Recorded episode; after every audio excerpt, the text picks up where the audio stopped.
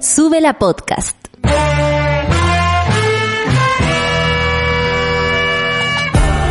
Cuando despiertas en otra sintonía, ves las cosas que otros no ven. Si a veces sientes que estás viviendo en Mordor, o como diría mi abuelita, te sientes como chancho en misa, este es tu lugar. Bienvenido al grupo de contención más diverso de la historia. Para ser parte, solo debes escuchar al resto, participar a tu manera, reír fuerte y comprometerte a buscar más misioneros para esta comunidad. Agarra tu taza y sírvete un buen café con nata, que ya está aquí nuestra guía espiritual, Natalia Valdebenito. Hola monada, es un día más. ¿Qué día es hoy? Todo el mundo se pregunta, uno anda medio perdido con los días. Les informo que hoy día es, es jueves 16 de abril. ¿Qué significa? Nada, pues no significa nada. Otro día más, en mi caso en cuarentena y espero que en el caso de muchos de ustedes, tanto voluntaria como a veces también se vino a dar nomás, ¿no? Hay algunas personas que han sido despedidas de su trabajo, desvinculadas, como les gusta decirlo a algunos, eh, y hace un poco más dura esta esta, esta situación. Hoy día nos despertamos, o al menos yo me desperté pensando así como, pucha, ¿cuándo va a terminar? Pero como no sabemos cuándo va a terminar, y de verdad me lo pregunté así, como guagua, como gana de preguntarle a mi mamá, y que ella me tuviera una respuesta no, no la tiene. No la tiene nadie, no la tiene ni siquiera aún la ciencia. Entonces, lo que vamos a hacer es tratar de subir el ánimo desde acá, desde el café con nata, como siempre, y con el tren programático de Sube la Radio. 9 con 3 minutos. Eh, yo les cuento que hoy día la máxima en Santiago va a ser como de 26 a 27 grados. Fue la mañana más helada del año. Eso es lo que se sabe. Está bien helado, ¿ah? Yo, eh, bueno, siempre con, eh, con cetín, con mi soquete, con, con eh, abrigada, sin ropa interior, porque bueno, es una, una cosa que yo aplico en cuarentena. En La Serena, 20 grados, Talca 26, le mandamos un saludo a 26, en especial a Tere, que está por allá, y en Valdivia, 14 grados, en especial también a toda la gente del eh, Festival de, de Cine, que bueno, se estará preguntando, ¿lo haremos este año? ¿No lo haremos? ¿Lo haremos online? En fin, no se sabe nada. Es el día de la incertidumbre. Eh, ayer eh, hubo una, eh, todos, oye, va a hablar Piñera, va a hablar Piñera, va a hablar Piñera, y a uno le pasa eso, como que hable Piñera, él que diga, y después cállate, weón, cállate. Como que uno no puede eh, soportar mucho la situación, pero básicamente porque honestamente no dijo nada. Y lo que dijo lo vamos a explicar acá. Sobre todo los símbolos, todo llamándonos la atención lo que significaba ese brazalete, uno decía, es capitán del equipo, eh, es, un nazi, porque también uno se recuerda este brazalete rojo más encima. Bueno, vamos a hablar de lo que significa este brazalete acá en el Café con Nata. Y además, tras críticas del colegio médico, ustedes saben, ayer tuvimos una amiga muy cercana al Café con Nata, por lo que nos dimos cuenta, muy cercana, porque Isquia con nosotros fue muy buena onda eh, desde ese lugar, muy abierta eh, y, sencilla. El gobierno habilitará una web con datos detallados del COVID-19. Todo lo que sea información, todo lo que sea eh, algo que nos conduzca a entender un poco más, me parece que es un aporte. También la noticia de esta mañana se empaña de una noticia triste porque murió el escritor chileno Luis Sepúlveda tras permanecer ingresado más de un mes en el hospital y esto por coronavirus. Fue una de las primeras personas eh, más conocidas, de hecho en España también fue noticia porque él vive mucho, hace muchos años ya en España, eh, creador de guion de películas, libros que a la Solcita no le gustan, pero libros hizo, ¿ah? eso hay que decirlo, y gran, un gran escritor Luis Sepúlveda que por supuesto vamos a hacer mención a él por esta despedida, ¿no? Siempre que se va alguien de las letras, siempre que se va alguien del, ambiente artístico, eh, no es que nos duela más, sino es que es representativo porque hay más acceso a conocer a esta persona. Si no han leído un libro, háganlo y si no han visto una película, le vamos a contar de cuál, eh, detrás de cuáles películas está. También es confirmado que mayo será la fecha en que los trabajadores de remuneraciones mensuales brutas inferiores de 384.363 empezarán a cobrar el ingreso mínimo garantizado. Hay que hablar sobre eso, porque uno no sabe si entra en esa categoría, si no entra en esa categoría. Yo, por supuesto, ahora imagínate, tengo aquí a un cesante en mi casa, si lo digo bien, eh, la cosa es así, le, le, irá en, en, en su en su, en su cuenta en algún momento alguna ayuda? No lo sabemos. Bueno, sin distancia mínima y desde las 5 horas cientos de personas hacen fila en el hospital y eso lo hablamos ayer, Félix Bulnes, hoy día estaban mostrando la gran diferencia de este hospital de lo que pasó ayer a lo que pasó hoy. ¿Cómo se arreglan las cosas tan rápido? ¿Falta voluntad? ¿Falta voluntad en el servicio eh, público? ¿Se hace de una manera el servicio público que es con desdén? que es con desprecio, después tú dices, no, también trabaja gente muy valiosa ahí adentro, no tenemos por qué generalizar. Pero bueno, ayer habían filas, hoy día resulta que no. De todas maneras, hay fila en otra comuna, ¿eh? o sea, esta vez no fue en el Félix Bulnes, en otro lado hay gente hasta en silla de ruedas esperando sacar su cuenta RUT, que como ustedes saben, el que no la tiene, tiene que ir directamente al banco. Y ahí hay un trámite que uno debiera decir, pero ¿cómo? Ahora se tiene que profundizar el correo, por ejemplo. Tienen que volver los, los, los y las eh, eh, carteras Ahora tal vez el minuto de los carteros. Tiene que volver tal vez el sistema de, de, de reparto desde ese lugar. No sabemos. Hay que volver atrás. Hay que volver a tomar eh, ciertas eh, costumbres perdidas. Bueno, lo peor de lo nuestro, abuelo Puerto Varas discriminan y amenazan a trabajadoras de la salud. Eso se hizo ayer también en este, mm, en, en este eh, suerte como de anuncio diario que hacen todos los días desde la moneda, ahí los ministros, los subsecretarios, en fin. Y también se habló de eso, de esta como desdén y al mismo tiempo eh, mala educación, diría yo, no sé cómo decirlo, me, eh, quién soy yo para hablar de mala educación, ¿no? Pero me parece que en otros países se les aplaude y aquí, ¿qué se hace con, lo, con las personas que trabajan en el, en el sector de la salud?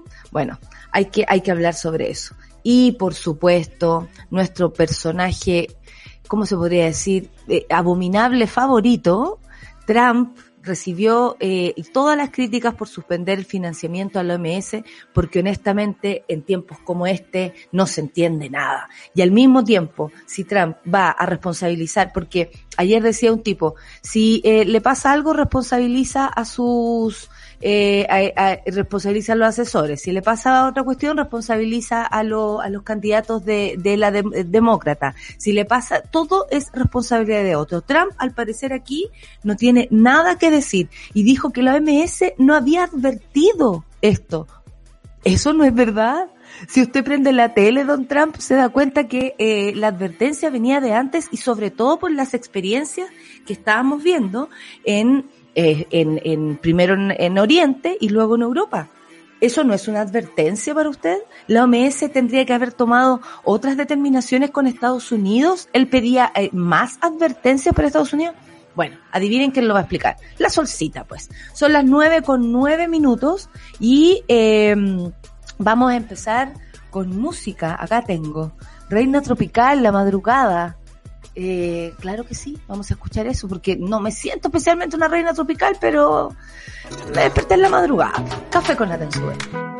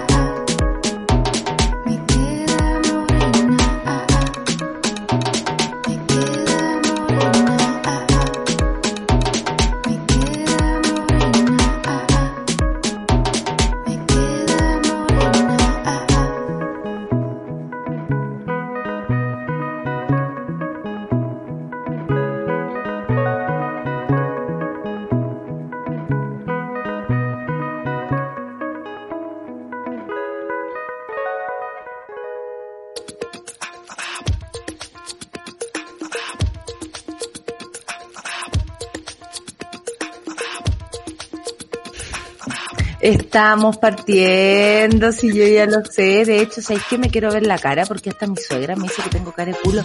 Y yo, la verdad, eh, lo encuentro súper injusto porque usted no tiene ni idea lo que me cuesta. que me, me hago la cara, Sol. ¿Cómo lo encontráis? Que falta respeto. El Estoy pixel no ayuda, amiga. No, el pixel no ayuda. Vamos a pero- pensar que el pixel, pero mire, Sí. por favor, todavía.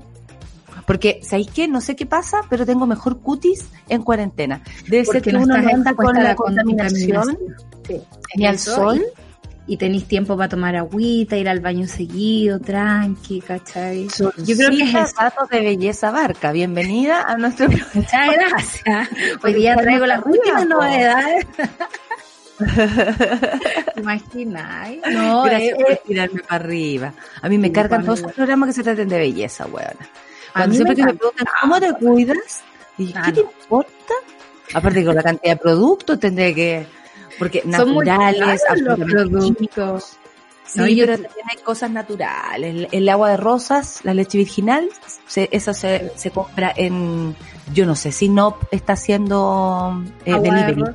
Eh, Yo no sé, pero la farmacia Mapuche sí. Y ahí hay agua de rosas porque yo compré. Exquisita. Cuando fui a buscar mis vitaminas, aproveché de comprarme la Sí, lo más agua. importante es la hidratación. Lo más Sí. importante para el rostro es la hidratación. O sea, acabo de dar un consejo de Un belleza. consejo de belleza. Y Bueno, créeme que mejora cuando uno toma agua. Es cuático. Sí, por cuático, cuático, cuático, cómo mejora. Y bueno, comer en casa siempre y no comer leceras, pero bueno, ¿cómo me sacáis el queso de mi vida? No lo sé. Ay, no Oye. hablemos de la comida. Porque mi culo crece y crece, ¿ah? Esto de la cuarentena, no sé si el culo entera, culo entera. el culo que crece en cuarentena. Oye, son las nueve cambió. con quince. ¿Sí, ¿Las pichugas? Sí. No, no, ni, ni con eso. Eh, 9 con 15 y ¿qué significa, Solcita, el brazalete que ayer lució el presidente? En una, por supuesto, cadena nacional, tú sabes que si él se quiere referir a Chile, todo se detiene, eh, eh, para dar al, al- algunas... Eh, ¿Cómo se podría decir? La nueva noticia, ¿no? La buena nueva Claro. de eh, adelantar el programa de invierno, uno dirá, eh, primero me dio la, la sensación de que estamos, que estaba muy sonriente. No sé si a ti te pasaba eso. Como, No, no. "Uy, y como que me va a dar una buena noticia este weón. Y después como que uno, no sé, como que yo me quedé pegada primero en, en eso, como lo encontré muy sonriente para los tiempos que corren. Bueno, y todos tenemos el sticker, ¿no? Ese que dice no dijo nada, que usamos cada vez que, que Piñera habla. Eh, uno espera, de verdad, sobre todo, no sé, po, los trabajadores independientes hace rato están esperando noticias, los niños están esperando noticias. Nadie en este país se ha dirigido a los niños, por ejemplo. Todos esperan noticias por parte del presidente y, y más allá de la ridiculez de- del brazalete, y lo voy a decir así, porque ni de brigada de colegio. De verdad. No, weona, capitán del equipo, ¿qué es esto? capitán del equipo, la, la brigada de aseo y ornato, ¿cachai? Claro. Eh, La brigada de seguridad del colegio, donde uno- están todos los sapos. Todos los sapos. Uno, a uno le llama la atención tanta fanfarria para tan poco contenido, ¿no? Es como ni Sí. siquiera Donald Trump se da tantos colores, ¿sabí? Porque mira, los contenidos que dijo fue, vamos a duplicar el número de albergues para poder recibir a esos chilenos que viven y duermen en la calle. Yo no sé si recordará que Sichel hace un tiempo dijo que le, le preguntaron, ¿cuál es su solución para la gente en situación de calle? A lo que él respondió, le sugerimos volver a sus casas. Porque todos los vagabundos son vagabundos por voluntad. Obvio, si tú vives en la calle es porque tienes todo en tu casa y te escapaste finalmente. claro. Bueno, las cifras, las cifras del gobierno son acerca de 15.000 personas las que viven, no es menor, y duermen en la calle en nuestro país. Y para ello se dispondrán 80 nuevos lugares de acogida. Yo supongo que está hablando de todo Chile, porque en Arica hay gente que vive en situación de calle, eh, que por supuesto a lo mejor eh, eh, son más convenientes las, no sé, las condiciones eh, climáticas. En la noche no, porque en la noche en el desierto es súper fría, pero me imagino que esto se refiere a todo el país. Si en todo el país, me parece poquito. Yo ayer me lo preguntaba eh, porque Santiago no es Chile y me Claro. preocuparía mucho que solo estuviéramos enfocados en eso. Bueno, 80 lugares nuevos de acogida, lo que significa mil camas adicionales, esto al año anterior.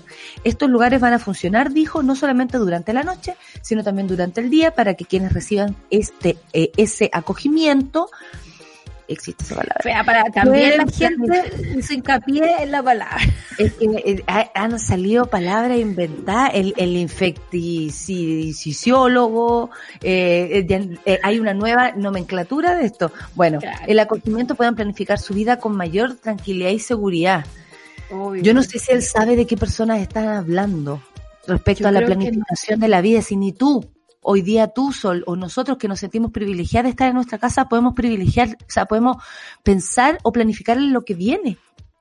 Claro, y es como, bueno, siempre hemos hablado acá que los alcaldes parecen ser la última frontera de la clase política para conocer gente o para lidiar con la gente. Eh, a mí todas las medidas del gobierno, cuando hablan de la señora Juanita, por ejemplo, eh, me parecen súper alejadas a la, a la realidad. O sea, es cosa de verdad de darse una vuelta por el centro y darte cuenta que la gente vive hace montón de tiempo acá, que si no fuera por el hogar de Cristo o Techo para Chile, eh, que reparten carpas, por ejemplo, no tienen un lugar seguro donde llegar. Los albergues por lo general les ponen bastantes restricciones, lo cual desincentiva la llegada de la gente para pasar la noche ahí. Eh, también hay como una cosa de, de normar, ¿no? Esta, esta realidad que no es, no es igual para todos. O sea, entonces, por eso también llama la atención las imágenes que vimos del presidente eh, en el centro, ¿no? Conversando ahí en la calle. Conversando con un gallo con una estupenda zapatilla. Bueno, eh, yo, no quisiera, yo no quisiera juzgar a nadie, pero la ridiculez de hacer como que se juntan, ¿no? De hacer como que estas personas van, es como muy parecida a la ridiculez que hizo en algún momento de ir a, ¿te acuerdas? A, a dar como unas vueltas en las poblaciones como para buscar delincuentes que, o sea, perdón, pero el que crea en eso eh, no pasó el curso uno de ingenuidad chilena. Con el primer eh, gobierno. bueno, el brazalete eh, que lucieron él, eh, Sebastián Sichel, y creo que estaba el alcalde también. Claro, eh, bueno, los comentarios no se dejaron, yo de inmediato me fijé en eso, a mí me perturbó, no entendí eh, de qué se refería, y, y lo que decía era, protege calle, COVID-19 y esto forma parte de los uniformes de los equipos que conformarán las llamadas rutas calle, una medida de este plan de invierno que ayer anunció que se implementarán en 76 comunas del país. Estas rutas calle recorrerán la comuna en busca de adultas mayores en situación de calle para trasladarlos al albergue, o sea, como para que tú los puedas identificar, supongo, ya, ya salieron de la chaqueta roja, ahora usa la chaqueta azul, pero el brazalete, chaqueta Cambiaron, chaqueta. Yo eso también me di cuenta porque ando muy superficial este tiempo. Eh, dando consejos belleza y preocupándome weas, como de una chaqueta. Eh, bueno, esto es para plata eso. Yo eso pensaba ayer. el, cambio, de logo es plata, la, la, jineta es plata, la chaqueta nueva es plata, mandar a bordar todas las chaquetas, por supuesto, también es plata. Eh, no sé, yo, hay mucha plata gastada en estos momentos que debería gastarse o invertir en salud eh, para un sistema de salud que es bastante deficiente comparado con países europeos que ya tienen el sistema colapsado. Eh, y es raro, ponte tú que el intendente llevara que era comprar cámaras, una sala de vigilancia total, un panóptico de... ¿Y cuánto? ¿Nueve mil millones de pesos? Nueve mil millones, claro, los pagos arreglaron todos los lanzados. como respecto, eh, no sé, como en el estallido, esperando octubre. Porque yo estoy segura que se están preparando para que cuando podamos salir, que esto no se sabe, puede ser el 2022, pero eh, cuando podamos salir a la calle a protestar, eh, nos van a tirar toda la, la caballería encima. Sí, sí. y, para eso se eh, están preparando. Y para eso se están preparando fuertemente. A mí, por lo menos, eh, yo debo decir que con esto de la cuarentena y todo, le perdí hasta el miedo a los pacos. O sea, yo ahora voy con todo, te lo digo, de primera línea. Pero si podemos superar al coronavirus, podemos superar un paco. O sea, Inmunidad total. Inmunidad total, inmunidad total. No, mentira, no somos inmunes a las balas, ya lo saben las víctimas, ¿no? Y en honor a esas personas vamos a seguir hinchando las bolas. Eh, ¿Sabéis qué? Yo sé que esto es de gustos personales, pero sé que hay muchas personas que eh, eh, lamentan mucho la muerte de Luis Sepúlveda él, un escritor chileno que permaneció más de un mes eh, ingresado en, eh, en, el hospital eh, debido al coronavirus. Una de las primeras personas que de hecho nos enteramos falleció, o sea, perdón, adquirió el virus. Esto fue en una feria del libro en Portugal. Luego él viajó a su lugar donde vive hace muchos años, creo que, mm, claro, en Asturias. Y, y luego a los 70 años falleció. Si alguien no sabe, por ejemplo, si lo leyó o no lo leyó, yo les voy a decir que sí, que en el colegio lo, en el colegio lo, lo leímos. No sé si recuerdan, pero um, Historia de una gaviota y del gato que le enseñó a volar. Lo leímos. clásico, clásico. Eh, espérate, el viejo que leía historias de amor. El viejo que leía novelas de amor. También en las películas Historia de una gaviota y del gato que le enseñó a volar, eso se hizo una, una, una, una película. Él nació en Ovalle, por si acaso, si alguien no lo sabía, el 4 de octubre del 49, claro, y bueno, eh, es hoy día que lo lamenta todo el mundo literario, por supuesto, eh, mucha gente que era fan de, de, sus, de sus propios libros, y nada, pues se lamenta la, la, el fallecimiento también de, de, letras, de personas que venían pensando en, por Chile, es una persona que fue exiliada en el año creo que 74, 76, algo así, o 78, pero en los 70. 76, porque fueron tres años después de del 73, eh, él se fue exiliado, pasó por las guerras sandinistas, por ahí tiene una carrera de, la, de guerrillero. De guerrillero, por supuesto, luego se radicó y él decía que, Oye, eh, me gustó este dato porque te va a caer, ahora te va a caer bien. Decía que era un periodista, un periodista amargado. Eh, bueno, que no. Él decía que era un periodista amargado porque era muy, eh, y aquí te vas a sentir identificada, Solcita, era muy exigente. ¿Cachai? Como que todo le parecía poco o todo le parecía charcha. Claro, entonces eh, él decía que como periodista era bien amargado, que tal vez era mejor como escritor o como cineasta, eh, que también ahí hizo lo suyo, de hecho vino para acá a Chile a hacer Tierra del Fuego. Eh, bueno, es un, es un grande de las letras en Chile. Yo sé que hay mucha gente que lo lee, tal vez ahora, aprovechando la cuarentena, si alguno tiene más tiempo, aprovechar de leerlo. Y este libro que leímos en el colegio, no hay por qué no repetírselo. Creo que es un súper buen ejercicio repetirse los libros del colegio, porque, porque de pronto uno puede decir, oye, no le, no le tomé el peso en ese minuto o no entendí, porque era muy chica, no tenía la experiencia para entender ciertas cosas. Y de pronto uno retoma los libros con los años y dice, esto era. Eso sí, el mío sí, yo no te lo vuelvo a leer. ¿ah? No. Yo, yo me sé una, una parte del mío sí de memoria. Yo quedé traumada, weona, traumada, porque me Montserrat nos hizo una pregunta que era como, ¿el pájaro pasa por el hombro izquierdo o por el hombro derecho? Era fácil, weón, y yo me equivoqué de hombro Pero ¿cómo te acordáis del hombro? Yo me acuerdo que a mí me hicieron aprenderme de memoria ciertas partes del mío sí. ¿En serio? A ver, a ver. Don Rodrigo desmayaban y huían cuando en la octava batalla sus enemigos vencían. Era la mejor manera de aprender. Yo tengo eh, súper mala memoria, pero me sé eso y sé unas cosas de Shakespeare también eh, de memoria. Sí, qué hermosura. O, cuando, o cuando empieza, yo me sabía cómo empezaba el Quijote. Ah. Que, hablaba así como eh, que, fermosura cuando cambiaban las H por F, eh, no sé, pero era que yo me fijaba y que me, me, me entretenían del lenguaje, en el fondo. Yo me sé el inicio de Papelucho y mi hermana G. No, es que, la ya, que, que, se suba al programa y que lo diga. Que lo diga. Abre el micrófono. Tenemos la tecnología para hacerlo. Que no te vean, pero que te, que te escuchen. Bueno, eh, mm, eh, echando la talla con libros, es que queremos hoy día también despedir a este escritor chileno.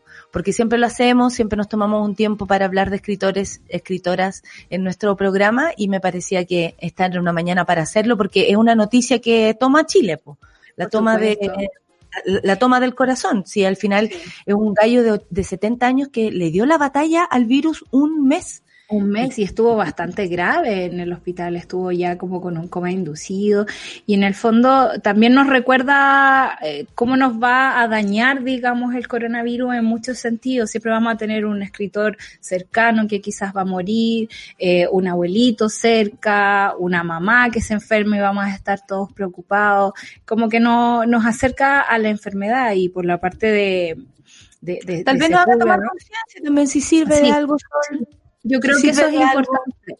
Entender también que el bicho aún no lo conocemos, que funciona de formas muy raras y distintas para todos los segmentos de la población y por lo tanto siempre tenemos que estar ahí cautos y, expectantes, digamos, al cuidado, eh, porque sabemos que de repente las medidas gubernamentales no alcanzan a llegar a todo el mundo. O sea, eso es lo que hablamos siempre acá como está llegando solo a los empresarios, está llegando a los más pobres, no, no alcanza, no hay un relato. enfermar también, obviamente, corre distinta la suerte para cada uno, ya sea porque tu cuerpo lo asimile de un modo, porque esto solamente depende de cómo tu cuerpo lo asimile, tú puedes tener 20 años, 30 años, 40 años, eso ya lo aprendimos, eso de, oye, puede ser una gripe como si nada, la verdad es que al parecer no, es una gripaza, es una tos que no te suelta, es una incomodidad en el pecho, no es llegar y decir a los jóvenes les va a tomar como algo, no, no mejor tomárselo en serio, mejor tomárselo en serio así tengas 20, 13 años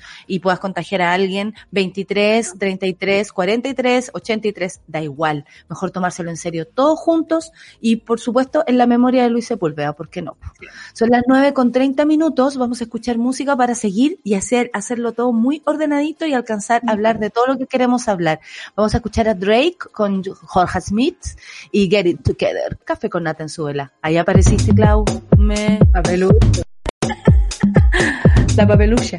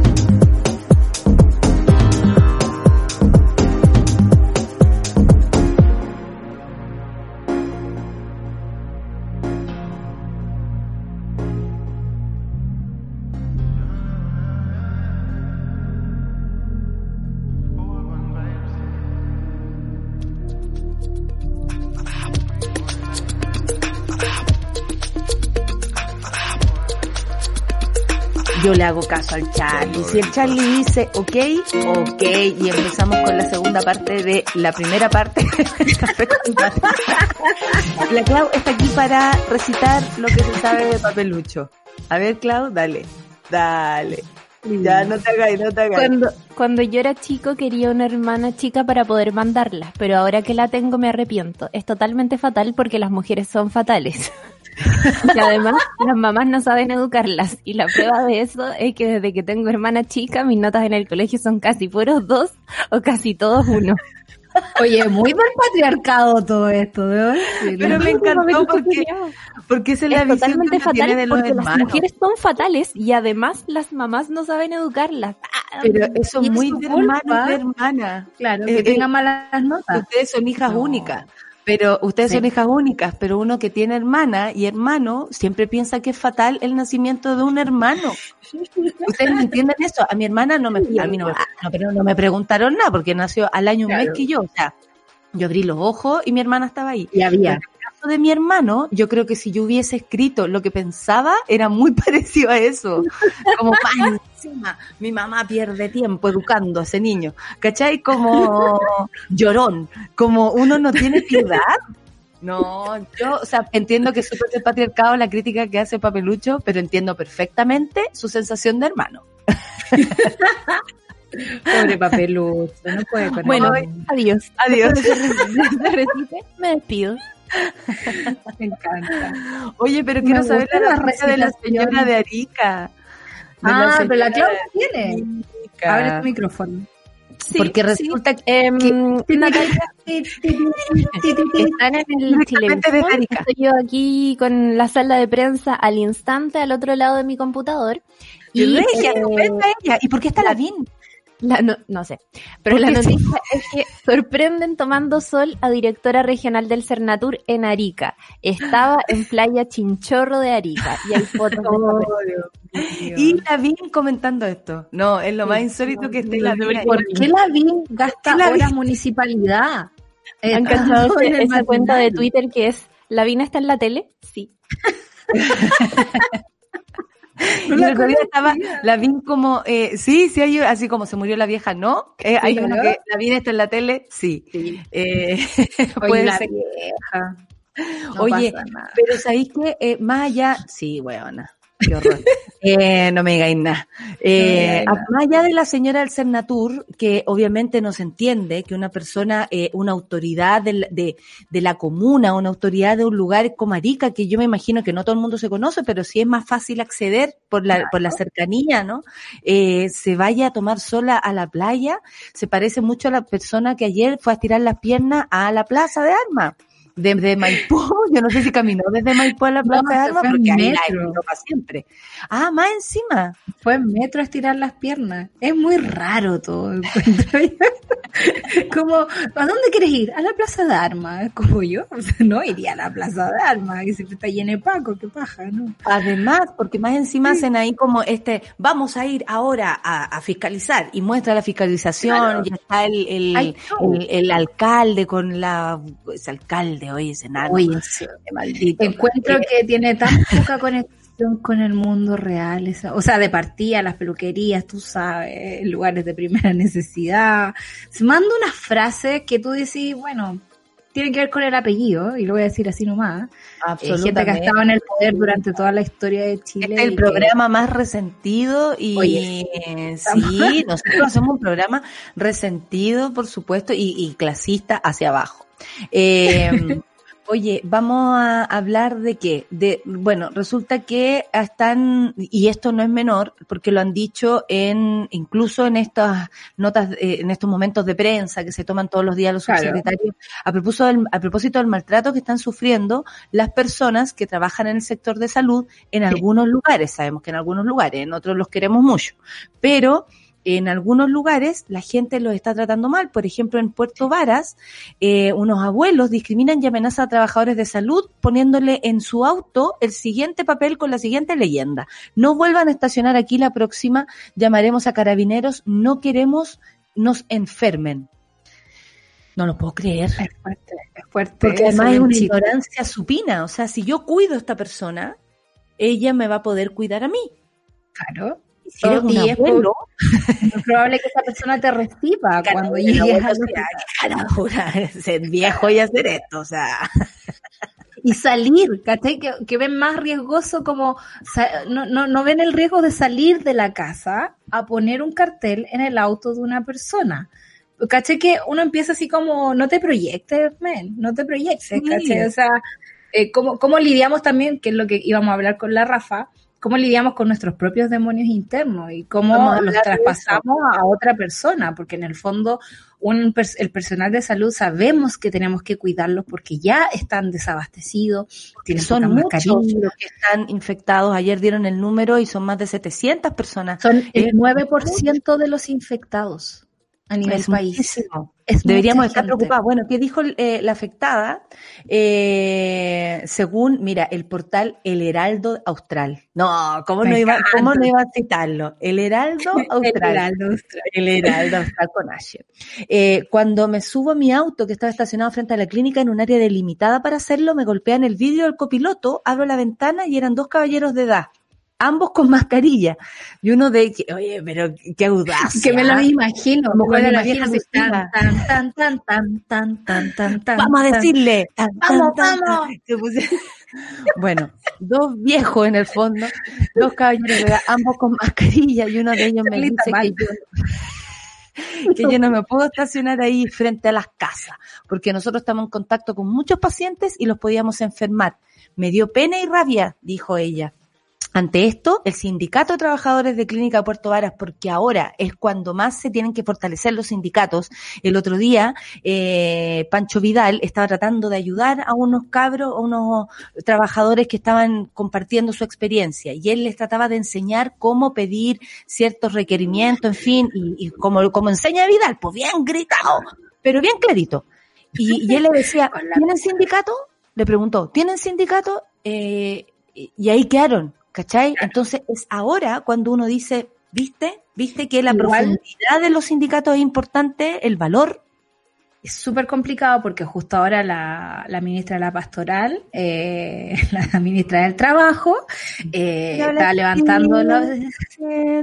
María José Saldiva, eh, está levantando esta opción de suspender las negociaciones colectivas durante el periodo de estado de emergencia. ¿cachai? Qué raro cuando se deberían profundizar esas cosas.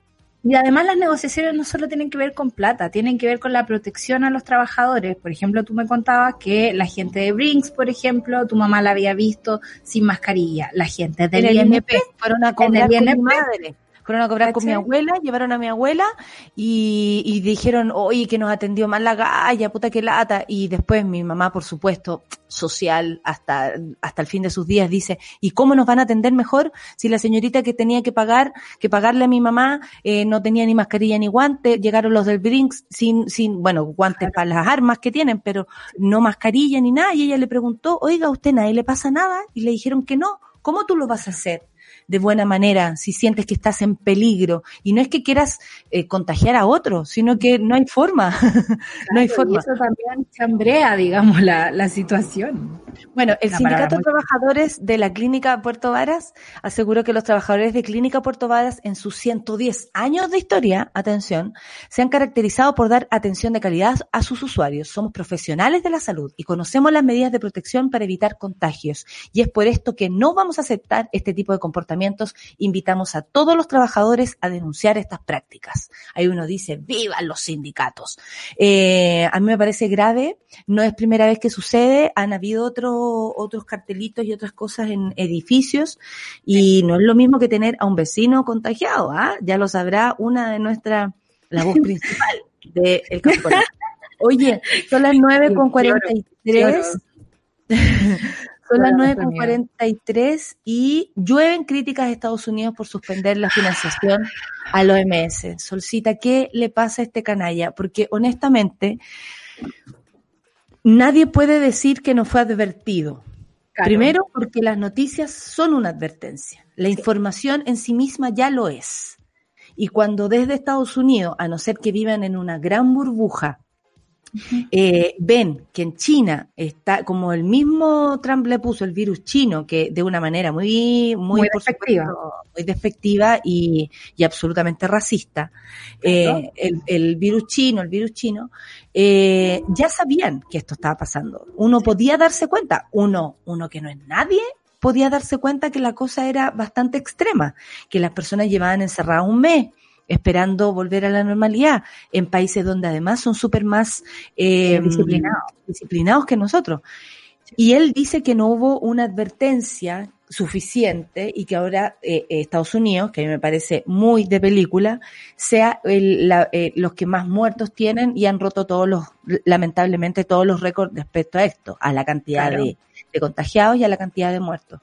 Bueno, la Secretaría General de Naciones Unidas, China, Rusia, Alemania y muchos otros países han condenado la decisión del presidente estadounidense Donald Trump de suspender la financiación a la Organización Mundial de la Salud en medio de la lucha global contra el COVID-19, ya que deja dos millones de contagiados y más de 128 mil muertos en todo el mundo. No es el momento, dijo el secretario general de las Naciones Unidas, Antonio Gutiérrez. Bueno, no le va a decir la ONU lo que quiere escuchar Trump, pero la ONU tenía que meterse y dar su, su, opinión. El alto funcionario de la ONU rechazó la decisión en Washington por considerar la inapropiada reducir los recursos para la operación de la OMS o cualquier otra organización humanitaria, dijo, en un momento en, el, en que todos los países del mundo unen fuerzas para contener el brote. Yo recuerdo a estos filósofos que estaban haciendo, eh, filosofando durante la pandemia y decían que uno de los problemas que íbamos a tener el mundo con Estados Unidos era precisamente el egoísmo.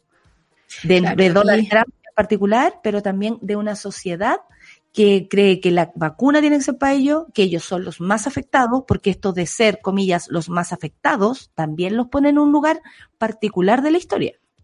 Sí, o sea, el, lugar particular de la historia que lo pone en este momento, en momentos de campaña política también, es que lo han hecho mal. Y digamos, este último pataleo de Donald Trump, de echarle la culpa al primero que pille, es bastante infantil y así lo lee el mundo. Ahora, eh, es infantil en forma, pero en la práctica tiene que ver con la plata. O sea, sabemos que la OMS depende su presupuesto cerca de un 15% del financiamiento de Estados Unidos. Y se sabe también, por ejemplo, que Estados Unidos usa eh, el financiamiento para mover políticamente ciertas cosas. Por ejemplo, cada vez que hay un presidente republicano, se le quita eh, plata a las clínicas de planificación familiar. No solo en Estados Unidos, sino también en el extranjero. Son como organizaciones que ellos apoyan. Entonces, esto está súper complicado, sobre todo porque uno dice, Donald Trump ve Fox News todo el día. En Fox News, digamos, el discurso era, esto es un simple resfrío, es un invento de, lo, de los demócratas, eh, y también se enmarca, porque caché que es como patalear y agarrar cualquier cuestión que pilláis cerca, porque tiene que ver con la guerra económica que tiene Donald Trump con China. En el fondo está diciendo, eh, la OMS está favoreciendo a China, está ocultando información, no nos avisaron, yo no tengo cómo, digamos, hacer eh, algo de reaccionar frente a esta pandemia. Antes de ayer los periodistas le preguntaban así como, pero usted en febrero estaba en plena campaña, aquí tengo la lista de todos los rallies a los que fue, y es como no me puede decir que estaba trabajando por esto, estaba en campaña. Y es como, no, yo reaccioné en enero, igual que otra persona que yo conozco por ahí. Es Y como además, de echarle la culpa siempre a otro respecto Claro. a sus propios errores. Como, yo no me enteré por culpa de la ONU, entonces la gente está muriendo por culpa de la OMS. Eh, yo eh, no, no puedo seguir con tal cosa porque el candidato demócrata me hizo tal cosa, como siempre tiene otro la responsabilidad, pero el mundo, y esto es muy heavy, se dio cuenta. Y creo que la pandemia puso a Trump en el lugar donde tiene que estar.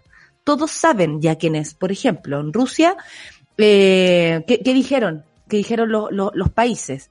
Los políticos de este país, por Estados Unidos, siempre encuentran culpables. Sí. Eso dijo Rusia. Moscú eh, no tardó en rechazar la medida que calificó como un intento de poner en manos de otros la responsabilidad por el estado del sistema sanitario estadounidense. Los políticos de este país, de Rusia, pues weón, siempre encuentran culpables de la pandemia china, al OMS, dijo el portavoz del Ministerio de Asuntos Exteriores de Rusia, María Zaharova.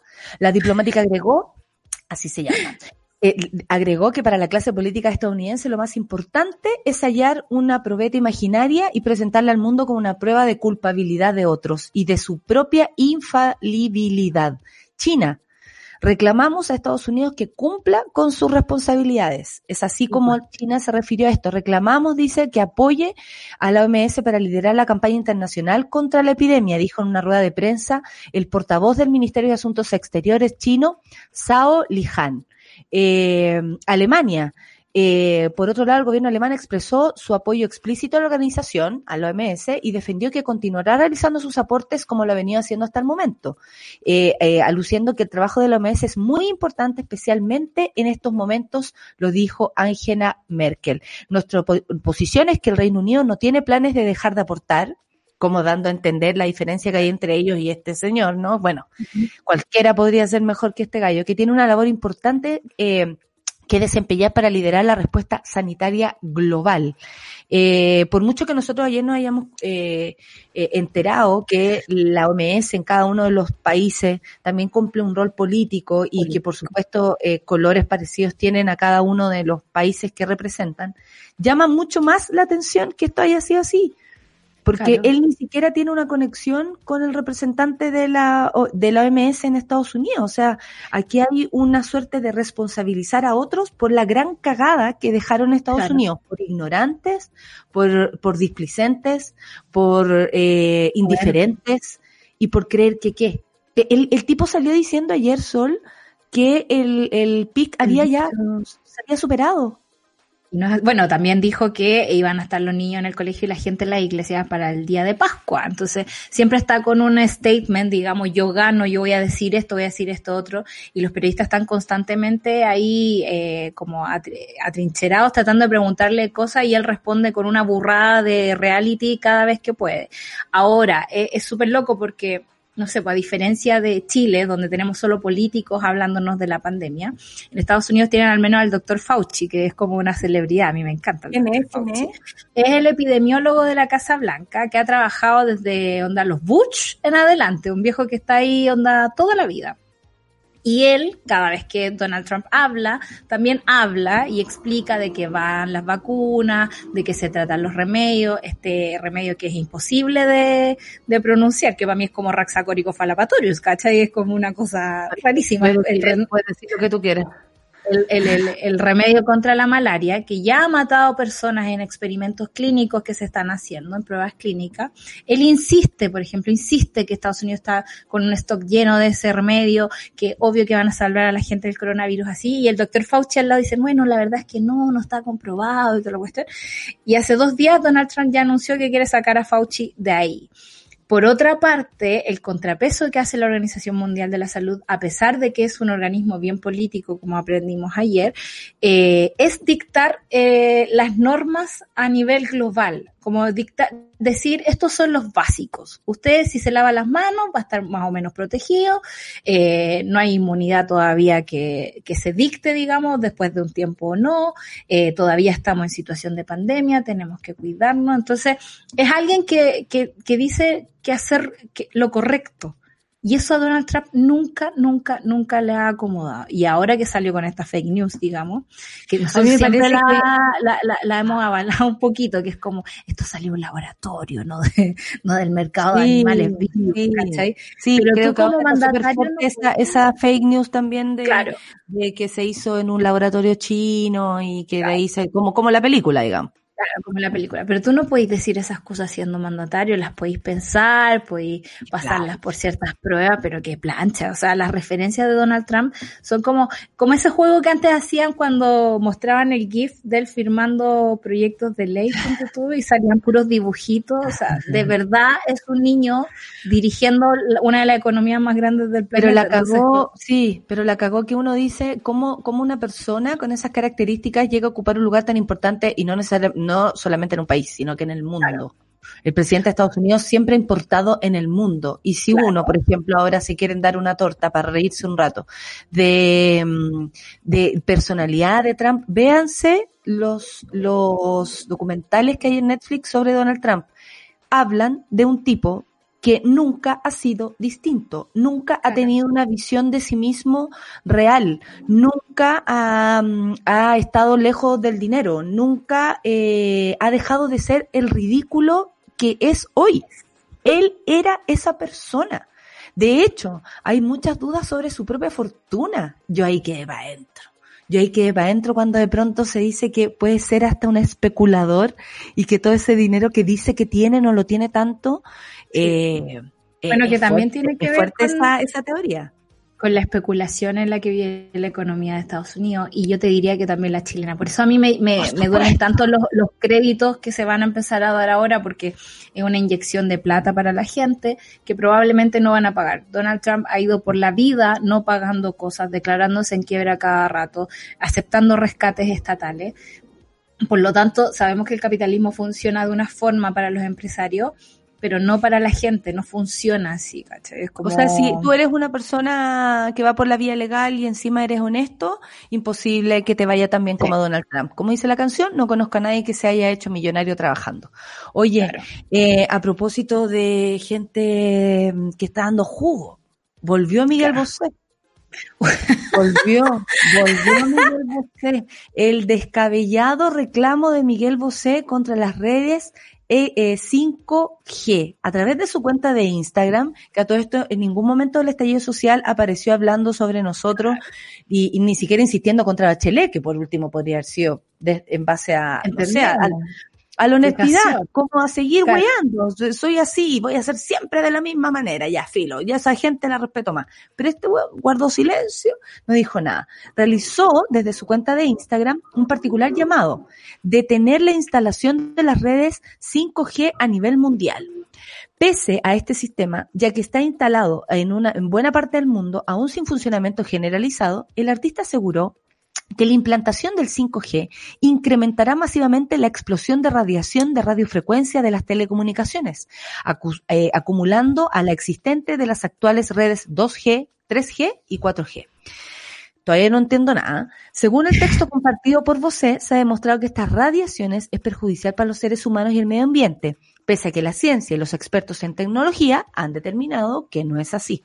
El despliegue del 5G constituye un experimento sobre la humanidad y el medio ambiente, y bajo el prisma del derecho internacional puede definirse como un crimen contra la humanidad, agregó Miguel Bosé. También habló del proceso de instalaciones de esta nueva red e indicó que el lanzamiento del 5G a frecuencias extremadamente altas se prevé para finales del 2018. Esto, sin embargo, en la actualidad este servicio solo opera de forma limitada a modo de prueba. Yo no sé qué weá le bajó. Eh, eh, él Es que le hace un llamado a la ONU, a la OMS, a la Unión Europea, al Consejo de Europa. Nosotros, lo, eh, ¿cachai? Como que hizo, eh, como que está en su casa. Bueno, su madre murió hace muy poco. Yo creo que después de una pérdida uno queda medio desorientado. Eh, aunque Miguel Bosé, con o sin mamá, está Sí, desorientado desorientado. igual. Pero llama la atención también que sea una noticia tan fuerte lo que diga Miguel Bosé. Esto yo les voy a contar, esto solo pasa en Chile, ¿eh? porque en, yo les expliqué que en España no lo quieren mucho. No, lo no quieren lo quiero mucho. mucho. sí. Al contrario, cuando tenía que se ríen, bueno, primero eh, eh, lo culpan mucho sobre eh, el que él no ha pagado sus impuestos. Claro. Entonces, como no ha pagado los impuestos, él vive en otro país por ese motivo. Y la gente en España lo, lo, lo desprecia mucho por ese motivo, porque no, porque no pagan los impuestos y porque se fue sin nada, ¿Cómo, coño, te- a vivir cómo su vida. transformarte en ciudadano si no pagáis tus impuestos? Y eso es lo que uno le pregunta, por ejemplo, a ciertos presidentes, a ciertos mandatarios y cosas así.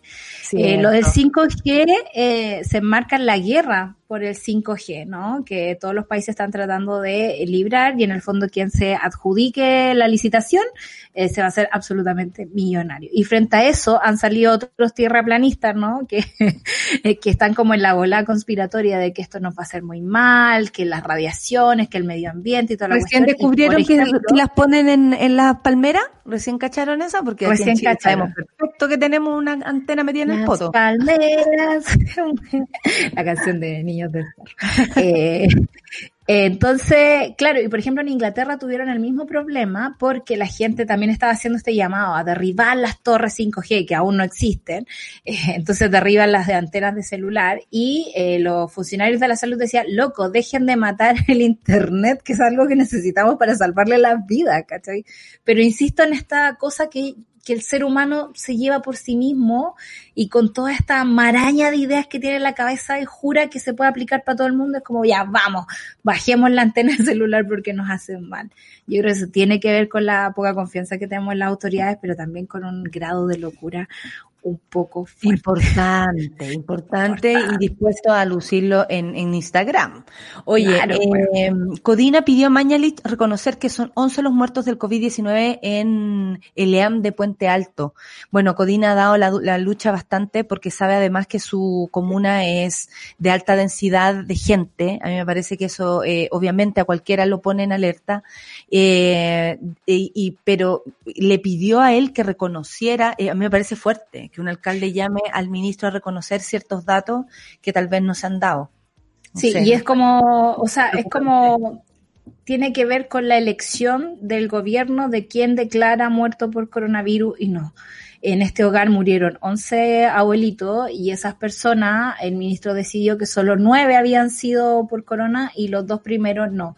Y eso es como, es fuerte también para las familias, ¿no? Porque ya sabemos demasiadas historias de gente que está como, no me hicieron el examen, nunca me avisaron, hicimos un funeral normal, no tomamos las precauciones, o sea, no es una cuestión ya de soberbia o de cómo quieras contar las cosas, que también es un problema que han tenido todos los países, que es como cada país cuenta los muertos de acuerdo a cómo se les da la gana, sino que tiene que ver con la dignidad humana, que uno necesita su historia al morir, uno necesita los datos correctos, uno necesita un trato igual. Y en este sentido, cuando Codina acusa al ministro de dejar dos afuera, eh, yo lo encuentro delicado en términos emocionales, como nos estamos tratando de cuidar estos días, es complicado robarle la historia a una persona que no puede estar ahí para defenderse. Por supuesto, y, y también hace un llamado a, a, a que Mañalich haga su trabajo de la mejor manera, porque no está, no es menor. Y, y sabéis que me parece que es un aporte desde ese lugar, Sí. alguien que apriete, ¿no? Y, y bueno, han sido los, como dijo ayer la Isquia, eh, los alcaldes han sido los que han dado la pelea junto a ellos respecto a la salud de, de cada chileno y chilena. Solcita, te despido porque vamos a dar pase a la pausita y además a nuestra querida Rafa que está con pijama. ¿Estás con pijama, Rafa? Ah, no, esa blusa te la Ah. regalé yo, weona. Sí. ya, oye, son las 10 con uno, vamos a escuchar a la Javiera Mena con Flashback, que es la nueva canción. Solcita, un abrazo, muchas gracias por esta mañana. mañana. Nos vemos- o más rato. Con en su vena.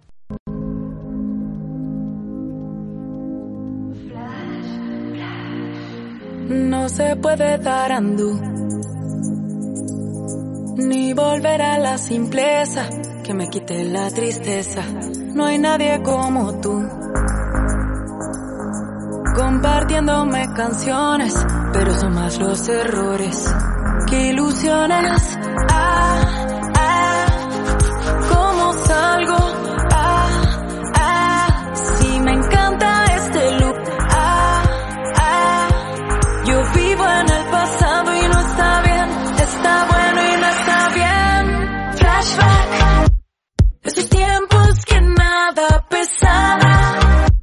Mi deseo,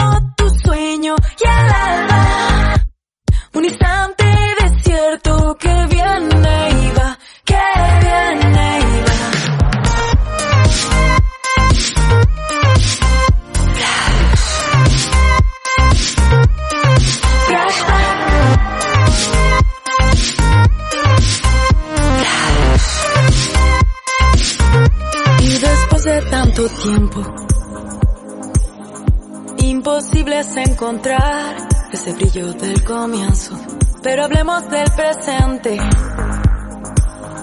Quizás ya no brilla igual, pero siempre se mantiene.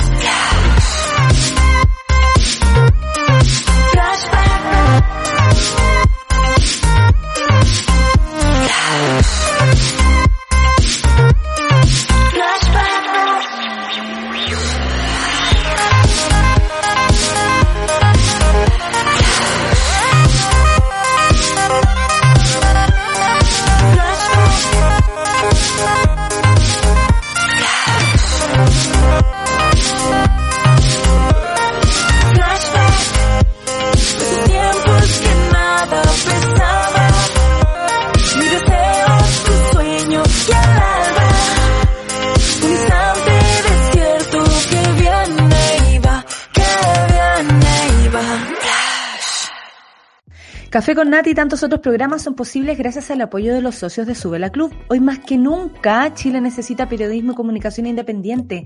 Gracias, por ejemplo, a Zafiro Bastías, a Boris Roland, a Francisca Labrín, a Renato Segura, a Gabriela Pacha, a Janet Sánchez y a tantos más, porque te necesitamos para seguir creciendo. Hazte socio y socia y participa del medio que soñamos juntos. Más información en subela.cl slash club. Una necesaria terapia grupal parte ahora junto a Rafaela Di Girolamo. Únete al diván del vial en Café con Nata. Eso, yo creo que ya me sé en musiquita sin poder escucharla, eh, la música que le da el pase a nuestra querida Rafa, que ayer tuvo más encima una experiencia muy buena en el live. Rafita, Ay, todo bienvenida. hermoso. Gracias, hermosa.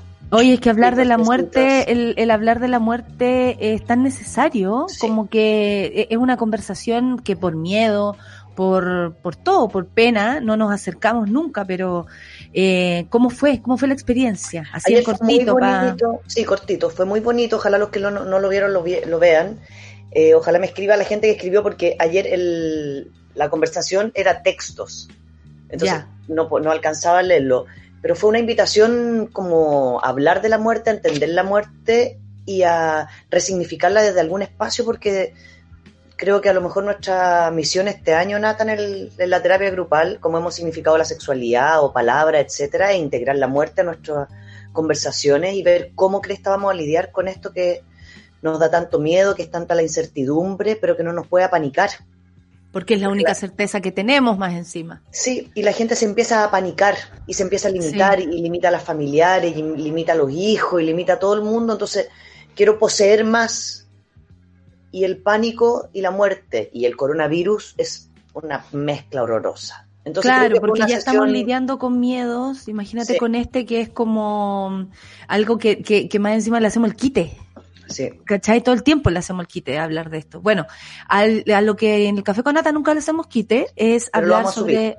Eh, sí, eh, sobre la violencia, porque incluso ayer la ministra subrogante, supongo, porque no sé si ha sido presentada como nueva ministra, Carolina Cuevas, esta ministra de la Mujer, confirmó el lanzamiento de la campaña En esta comunidad no entra la violencia, que invita a los vecinos y vecinas a denunciar si escuchan gritos, golpes y o sospechas de violencia intrafamiliar. Bueno, ayer la misma subsecretaria Daza también habló que la cuarentena, yo no sé si están utilizando el tema, permítanme ser desconfiada también, pero bien sabemos Sí, claro. que eh, aparecen los demonios tal vez en un estado de, de extremo, ¿cierto? De extremo susto, de Sí. extremo miedo, de pensar en la muerte, eh, o porque puede ser que uno diga el miedo puede ser, no sé, la pena o estar piola. Hay otras personas que les sale el demonio con, con estas cosas Sí. y se defienden de, la, de su mismo miedo con la violencia y ha ido aumentando en algunos casos, sobre todo la violencia intrafamiliar, es decir, violencia hacia la mujer, por supuesto, en primer lugar, violencia hacia los niños, a las niñas, a las niñas, y no nos deja de preocupar este motivo. Y yo ayer, cuando estábamos hablando en la pauta, eh, Rafa, a propósito de la violencia, porque siempre nos podemos poner en el contexto de ser eh, las víctimas, yo también quiero hacerle un llamado a las monas y a los monos que se miren a sí mismos, que es lo que yo también haré y hago conmigo misma, de ver hasta qué punto uno también se ha convertido en un Sí. ser violento eh, o cuando se te sale, cuando se te escapa. Creo que es súper importante hablar de la violencia, pero también incluyéndose en esto, si es que Sí. somos parte de aquello. No, y somos parte, Natalia, porque ¿te acuerdas de ese programa que hicimos una vez y que la gente empezó a reconocerse como violenta? Sí. Cuando trato de poseer a alguien, cuando le digo estúpida, weón, Los celos, puta, como- flojo culiao, no sabía hacer ni una weá, lo voy a decir porque es el vocabulario que usamos nosotros y finalmente eso es lo Sí. que uno escucha. Puta quería weonao, como... Tenemos un vocabulario muy violento y lo que pasa ahora es que la- toda la frustración, toda la ansiedad y la angustia de no saber qué cresta va a pasar en un gobierno donde más encima se desconfía, donde no hay lugares para ir a pedir ayuda, ¿no? Como ayer yo estudiaba con la pauta que me mandó la Clau, y claro, hay lugares en el extranjero donde han instalado, han abierto hoteles para sacar a la gente de su casa cuando hay violencia, cuando llama un vecino. Imagínate. Entonces, aquí, ¿qué, qué hacemos? Como nos, nos arreglamos las amigas, los amigos, si es que tenemos auto para ir a buscar a la amiga que está en no sé qué, si es que logró alcanzar el teléfono, si es que puedo llamar sin que la pillen, ¿cachai? Entonces, Sí. por desgracia, sí hay una característica humana que tienes, tenemos todo este demonio interno, que todo, todos, no creo que hay nadie que no, haya, no se haya visto con este demonio como aflorando, a punto de salir. Y más encima, cuando no tenemos un manejo emocional de lo que está pasando, no hay confianza en lo que está pasando, sabemos que no nos dicen la verdad, sabemos que hay riesgo, levantan cuarentenas, bajan cuarentenas, se puede despedir, no se puede despedir, te bajan los sueldos, te- o sea, todo es tan desesperante, Natalia, más encima en un país violento, que el riesgo de la violencia física y psicológica, por supuesto que ha aumentado, la desesperanza es muy grande, el encierro es muy agobiante y el sentirse que no voy a cumplir ni siquiera con mis responsabilidades básicas, por lo tanto, toda mi familia está en riesgo, especialmente si soy eh, una familia donde soy el la o el proveedor, Mm. la responsabilidad de perder ese rol desespera mucho.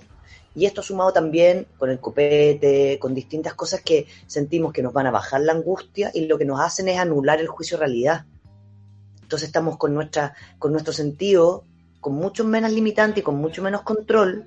Entonces, subir a la desesperanza, subirse arriba de la lámpara es mucho más fácil. Se trastoca la cotidianidad, la cotidianidad está dada vuelta. Entonces, lo Además, como no nos podemos acercar, es como difícil poder, ponte tú, que eh, el llamado era ir a defender. No sé, si la vecina está pasando por algo, si uno escucha que a un niño le están pegando eh, o algo así. Pero ahora también existe esto de la distancia social. Entonces. ¿a quién llamo? Porque también sabemos que, por ejemplo, durante el estallido, este tema estuvo casi detenido en el tiempo porque los pacos estaban preocupados de andar reprimiendo en las calles. Entonces dejaron a mujeres abandonadas con esto del cuadrante que hay que cumplir si es que hay eh, eh, esa, instrucción de distancia entre tu agresor y, y, y tú misma, eh, ¿cachai? Entonces, como que es un tema que no se tomara en serio, que como que existe, se asume que existe, como se asume que existe el sol, el agua y no sé, tantas otras existe, cosas. Se asume que se asume que va a aumentar, entonces ponen un, como un teléfono a disposición. El otro día una paciente llamó a ese número y literalmente eh, llegaron a verla 24 horas después. O sea, podría haber estado muerta. 24 horas después. Ella logró arrancarse, agarró su guada y se mandó a cambiar. Pero porque tuvo la posibilidad, porque, porque su pareja se quedó dormido y agarró sus cosas y se fue, caminando sola, como ventana afuera. Porque no vive en un edificio, porque pudo salir por una ventana, porque tenía como posibilidades. Porque el Juan tiene el sueño pesado, porque si no también claro, podría haber corrido peligro. que le vino muy fuerte lo botó. Entonces, Porque hay toque queda más encima a las 10 de la noche. sí, Que eso también es muy violento para nuestras mentes. Mi madre me decía, lo que más angustia me tiene es que a las 10 de la noche, allá en San Miguel, suena una alarma, un, un- un pito muy fuerte que te indica que está ahí en toque de queda. Entonces, eh, somos violentados además por nuestro entorno sí. y además por lo que pudiera pasar en un hogar y en la intimidad de ese hogar. ¿Cachai? ¿Cuántos, por ejemplo, claro, ¿Mm?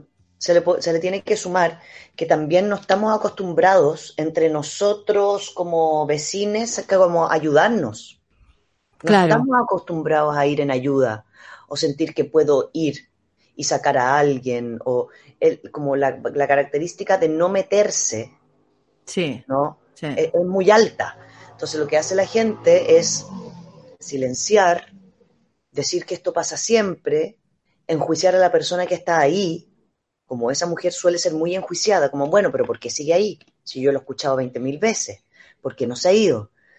Es tan fácil para nuestra comunidad enjuiciar, Natalia, es tan fácil como no querer hacerse cargo de ayudar, porque se sienten Claro. que que hacerse cargo de ayudar implica una responsabilidad mayor. Ahora, entendemos que implica una responsabilidad mayor porque nuestro sistema judicial no funciona en relación al cuidado y al resguardo. Entonces sí es una responsabilidad mayor. Entonces sí es muy or- importante organizarse. Y, y además, Rafa, no había pasado que estuviéramos todo el edificio en el edificio, todos en el edificio al mismo tiempo. Entonces, Sí. por ejemplo, eh, no sé, no podría contar lo que ocu- ha ocurrido por acá, pero me imagino que muchos han escuchado a niños que no conocían. Eh, los niños no se llevan tan bien a veces con sus padres porque solo los ven el fin de semana y en la noche. Entonces, uno escucha cómo hay un niño tratando de relacionarse con su propio padre sin poder Claro. hacerlo. O sea, estamos hablando de violencia, por supuesto, hacia la mujer, pero también incluiría en esto, y que es lo que después se va a hacer cargo super ciudadano, eh, también a, a los niños, a las niñas y a las niñas, porque eh, et- esta pérdida de paciencia te puede ocurrir con tu hijo. Esta pérdida de paciencia te puede ocurrir con tu madre, que es Sí. vieja y no entiende que, no sé, no, no, o, o no, No quiere hacer tal cosa. O quienes están al cuidado de alguien que, que está con pérdida de memoria, Natalia. Atrapados en el espacio. Aparte que lo que uno lee, por ejemplo, yo ayer buscaba... El otro día escuchaba, un niño puede entender que por- lo que está pasando. Una persona que tiene Alzheimer, una persona que tiene, eh, no sé, demencia, no va a entender. No lo va a entender. y es súper distinto, como para que también lo entendamos. Exactamente. Y no entiende por qué no tiene su, no entiende. A un niño sí le puede explicar que va a poder salir, no sé, en octubre a jugar. Sí, Pero a una persona con demencia, con Alzheimer o con otro tipo de patología, no lo va a entender. no lo va a entender. Y aparte, Natalia, cuando uno empieza a buscar si una mujer, Mm. un niño, un adolescente está en una situación de violencia intrafamiliar y busca información, uno, uno busca de verdad. Y lo que aparece es las casas de acogida, lo estoy leyendo textual, eh, siguen funcionando normalmente. Puedes llamar y te vamos a derivar a, eh, a algún psicólogo, asistente social para, para que oriente a la pareja que está viviendo violencia intrafamiliar. Entonces uno dice, eso no es una realidad. No. Eso no existe. Aparte yo digo, Mi ya, ¿y amor, dónde están quieren las hablar casas contigo. Quieren hablar Mi contigo. amor, mira, la, la- la señorita asistente social te quiere dar, decir unas palabras No. para que no me pegue. O sea, eso es una realidad que a mí, a mí me parece como, como burdo, me parece, y este, como, Es volvemos a este gobierno, a este gobierno como déspota que se burla de nosotros como personas que piensa que de verdad no entendemos cómo hacer las cosas. Claro. ¿cachai? Que de verdad no entendemos. Entonces, las casas de acogida están, y digo, ¿qué casas de acogida? Como, ¿dónde están las casas de acogida en cada barrio? Hay una directriz eh, como instalada, están los grupos organizados para ir, las cajas acogidas tienen, las casas de acogida tienen el permiso para salir, tienen un teléfono directo, tienen una contraseña, ¿qué tienen? ¿No? ¿Qué tienen? Existe. Aparte que sabemos que los abusadores y los violentos también te quitan los medios de comunicación. Porque parte del control es que de dejarte sin medios de comunicación. Por lo tanto, todo este, esto vuelve, Natalia, a poner en duda lo mismo que pasa con la sexualidad, que es eh, gobierno ansioso tratando de resolver algo en una emergencia. Entonces, ah, se va a disparar la, ta- la tasa, que ya está disparada. Entonces, ahora vamos a hablar de las casas de acogida que están abiertas, que no tengo puta idea dónde están, porque no me apareció en ningún, en un- no, no, no tengo en las leguas San Miguel. las tenían activadas, po. Es parte como No, de, no decir lo que tienen, pero no lo tienen, en verdad. Claro. Entonces, el mismo gobierno responsabiliza a los vecinos.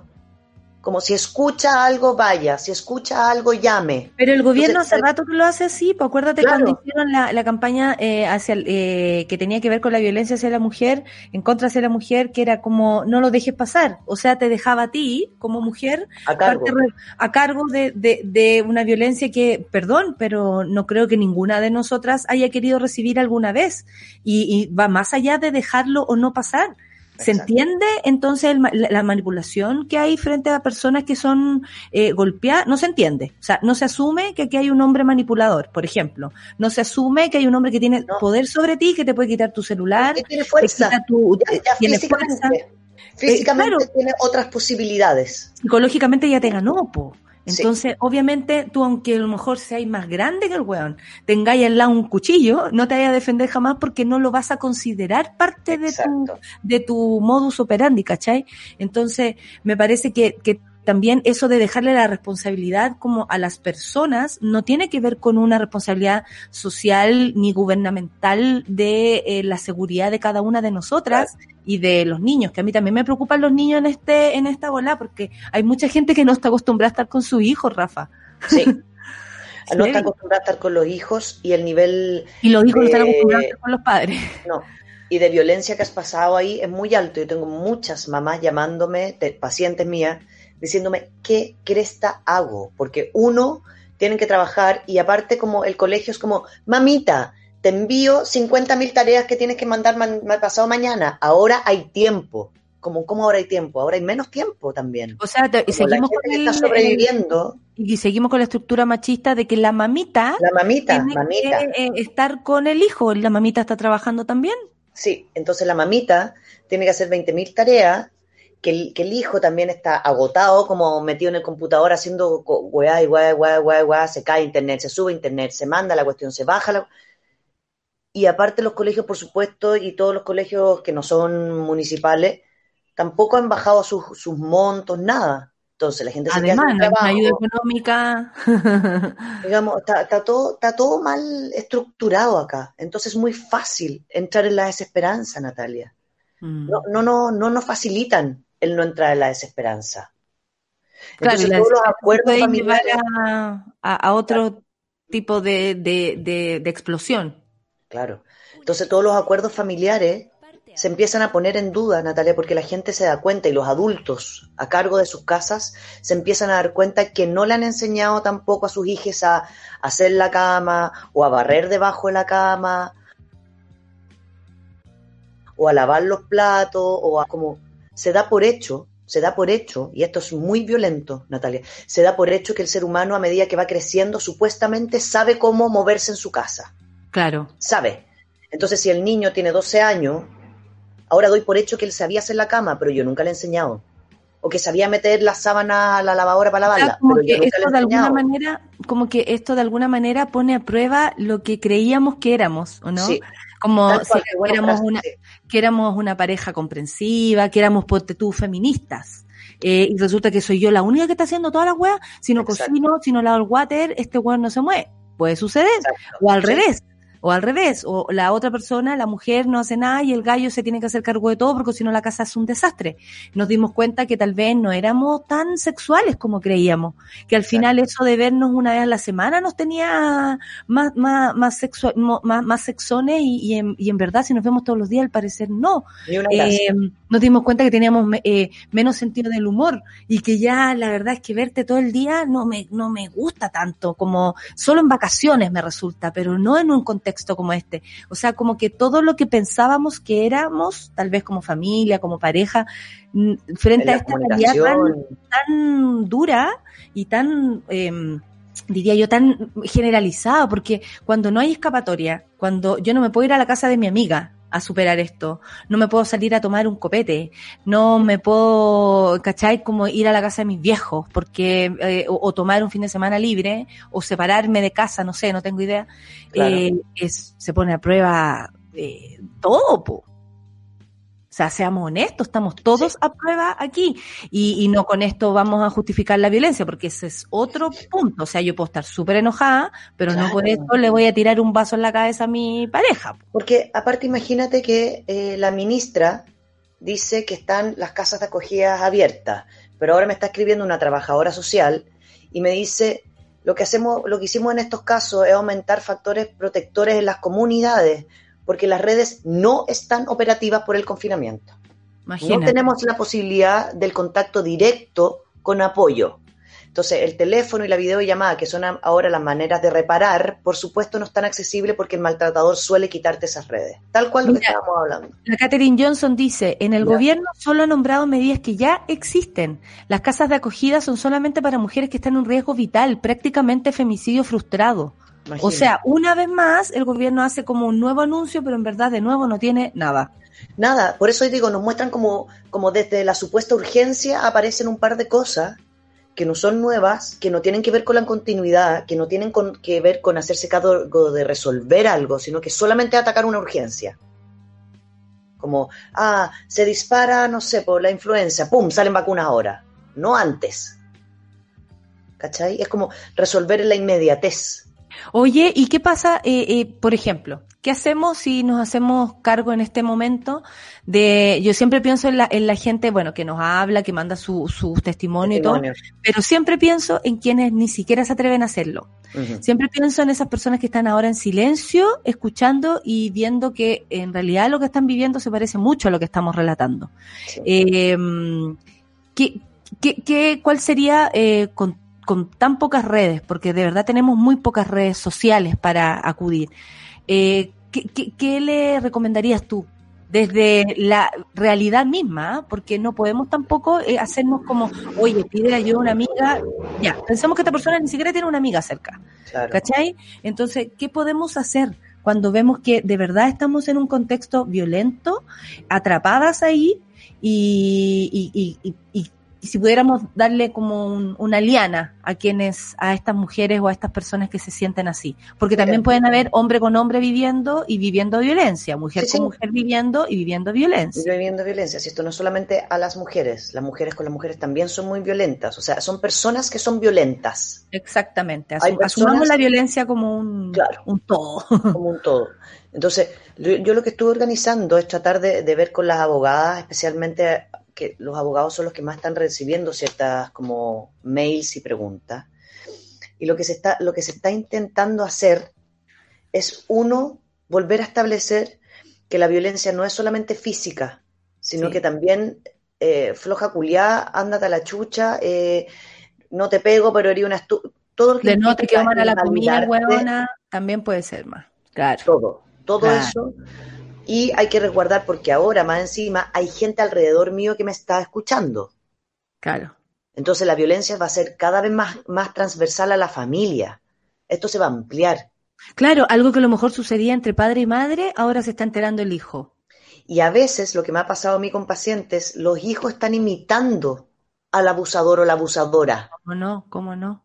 Entonces, o a la abusada, también. También. Con con exceso de, no sé, de sumisión, por ejemplo, niños que son tímidos y uno, claro, y tú decís, ah, es tímido, pero en verdad es un niño con miedo. Entonces, claro, sí o sí hay que dejar constancia, Natalia.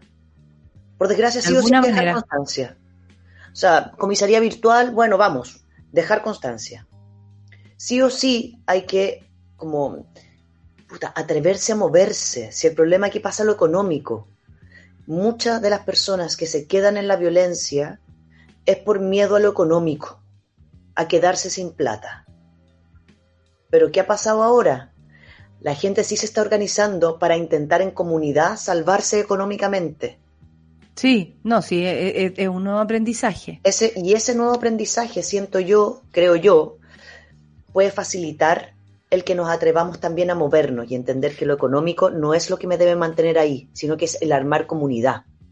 Oye, eh, Rafa, bueno, aprende, es una nueva forma de vivir también. Creo que desde el estallido para adelante estamos entendiendo que necesitamos siempre del otro, del otro.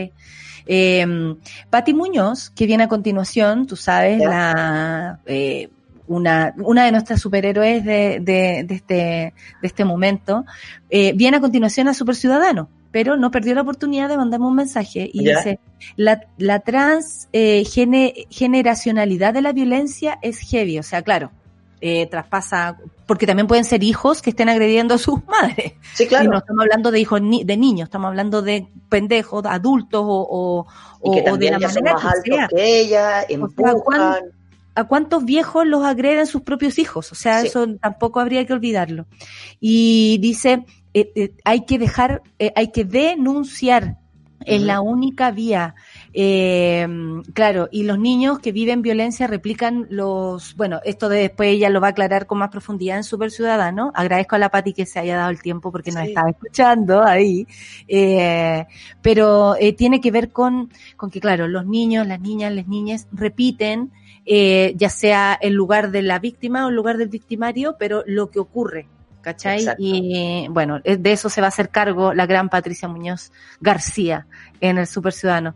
Eh, Rafa, bueno, crear redes. Yo creo que, Eh, a ver, entender que es una nueva Qué forma. difícil, qué difícil dar es consejo. comunidad. Sí, es muy difícil difícil. dar consejos, pero yo creo que hay que proyectar ciertos proyectos. Y un proyecto es vivir en comunidad. Si hay algo que hemos aprendido acá, es el poder ayudarnos.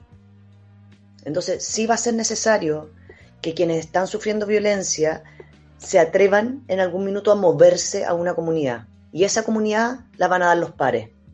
Porque, Mm. por supuesto, la comunidad no la, va a dar, no la va a dar un estado ni una casa acogida donde tengo que llegar como con, con aquí la yugular un poco suelta para poder entrar. Es, puramente, pero es así. No puede ser que cuando yo esté en riesgo vital tenga una posibilidad de ayuda si es que.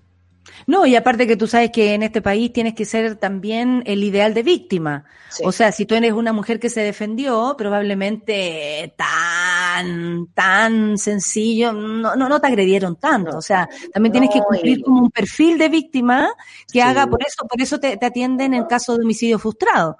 No, y porque si si tomaste, no- po, Claro, si tú sabes igual de curar, de eh, Nabila, también. como, ah, es que me había tomado también, parece que está ahí media mm, coqueteando a la otra persona ese día. Entonces, Claro, tus actos te llevaron a ser agredida. yes. Hay una especie de culpa. Y Gracias, yo creo Rafa, que lo transgeneracional me gustaría como cerrar con eso, porque Eh. las mujeres tienen que entender que en el fondo, si mis hijos están replicando una violencia, ¿no? Lo están replicando, se están poniendo a la altura, se están pe- empezando a confrontar, va a ser más difícil dejarlo. Porque si hay algo que a las mujeres como que se hacen cargo de sus hijos les cuesta, es soltar a los hijos. Mm. Entonces puedo pasar de una pareja violenta a un hijo violento y quedarme en la misma situación. Y en ese círculo. Y ese es el riesgo muy grande. Oye, qué bueno que vamos a hacer este tren eh, Sí. programático como le puso don, don, don Juan eh, a esto que estamos haciendo en cuarentena. Eh, te despido, Rafa, muchas gracias, Gracias por a estar ahí ti, siempre. chao. Vienen nuevos talleres, ¿cierto? Sí, sí, Por todos los sí. miércoles todo, vamos a seguir constantemente. Muchas gracias por todo lo que Gracias haces, por preocuparte de esta comunidad del café con Buen nata. día. Y lo que viene a continuación en el en, en Super Ciudadanos tiene mucho que ver con lo que estábamos hablando. La Rafa se hace cargo de, de bueno, de una parte eh, con, con mucho esfuerzo también, porque vaya que es difícil eh, hablar de, de violencia. Nos pone y, y nos, a mí por lo menos me me, me quebra, me quebra profundamente. Pero me alegro muchísimo que Super Ciudadanos esté ahí Patricia Muñoz y Alberto Larraín, gran eh, eh, hola Pati, hola Alberto. Eh, amiga Rayen, ¿cómo estás el día de hoy? ¿Qué tal? Buenos días.